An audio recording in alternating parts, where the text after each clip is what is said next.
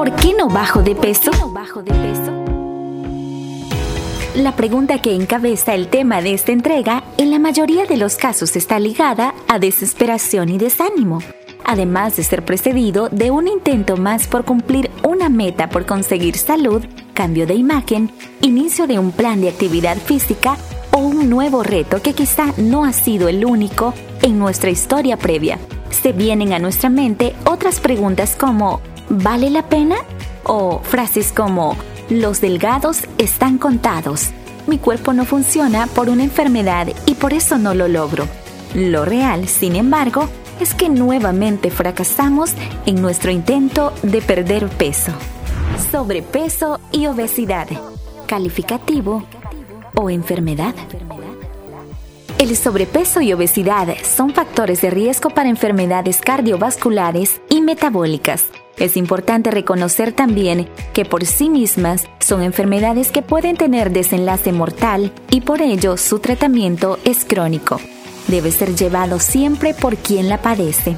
Esto indica que podemos pasar de pensar que llevar un plan de alimentación y ejercicio no es una moda, sino un tratamiento o una enfermedad, o incluso un síndrome con diversas repercusiones para el cual se puede usar medidas farmacológicas como pastillas, inyecciones, cirugía, etc.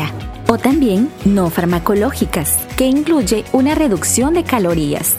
También tomar en cuenta el tipo de calorías que se consumen o las que se logran quemar a través de la actividad física. Esto dependiendo de la gravedad del cuadro y las características propias del individuo, recordando que no es un punto básico la enfermedad, sino quien la padece.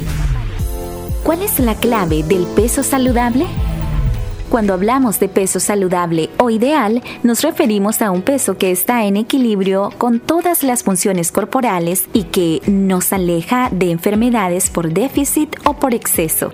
Mantenerlo es el resultado de una ecuación aparentemente sencilla que relaciona entradas y salidas, así como un presupuesto financiero, pero en este caso, para el cuerpo.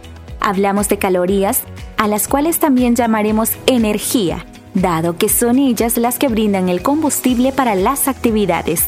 Ya sea que se usen las que comemos al instante o las que se encuentran ya almacenadas, la clave sería, para mantener el peso, la cantidad de calorías que consumimos en la dieta que deben ser iguales a las que utilizamos o gastamos cuando hacemos ejercicio. Para ganar peso, la cantidad de calorías que consumimos en la dieta deben ser mayores a las que gastamos por medio de la actividad física. Para perder peso, la cantidad de calorías que consumimos deben ser menores a las que gastamos por medio de la actividad física. ¿Cuál es o cuál es la razón por la que no bajo de peso? Podríamos decir que es una causa con múltiples posibilidades.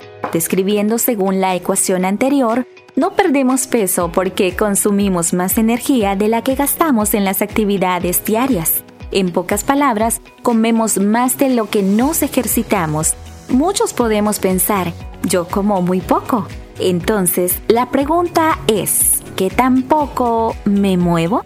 En mayo de 2004, la IOFT International Obesity Task Force de la OMS subrayó diversos factores emergentes que denotan una mayor prevalencia del sobrepeso y la obesidad.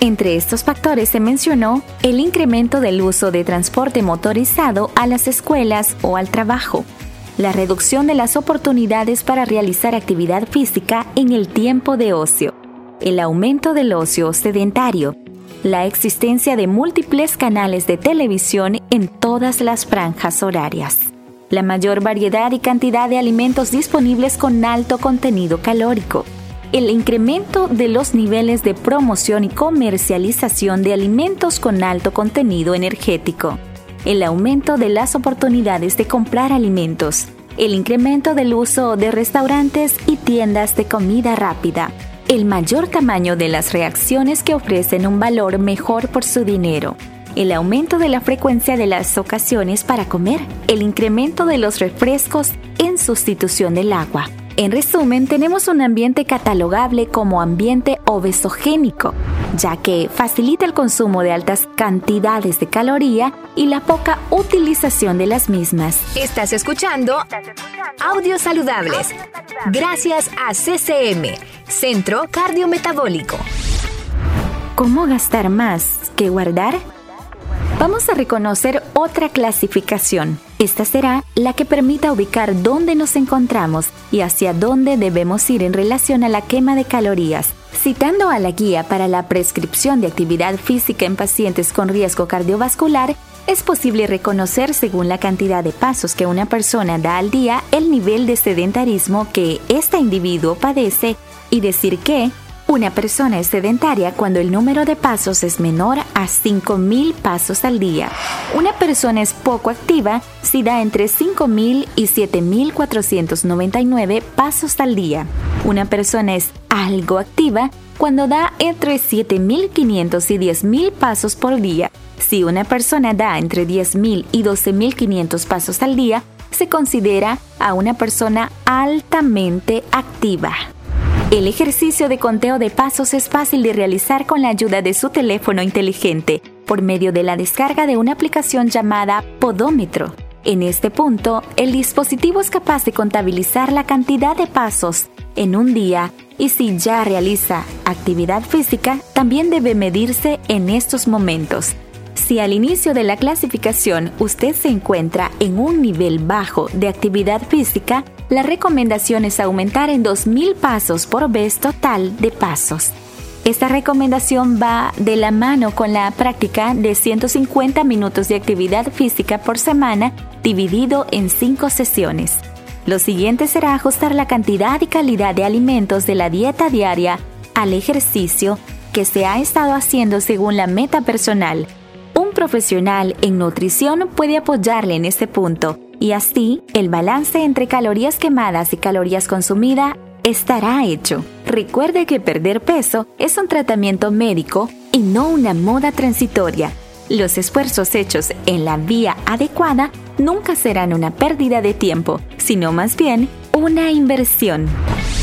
Recuerda que un estilo de vida activo viene acompañado de mucha salud. Este artículo fue escrito por la licenciada Nubia de Alfaro, especialista en nutrición y actividad física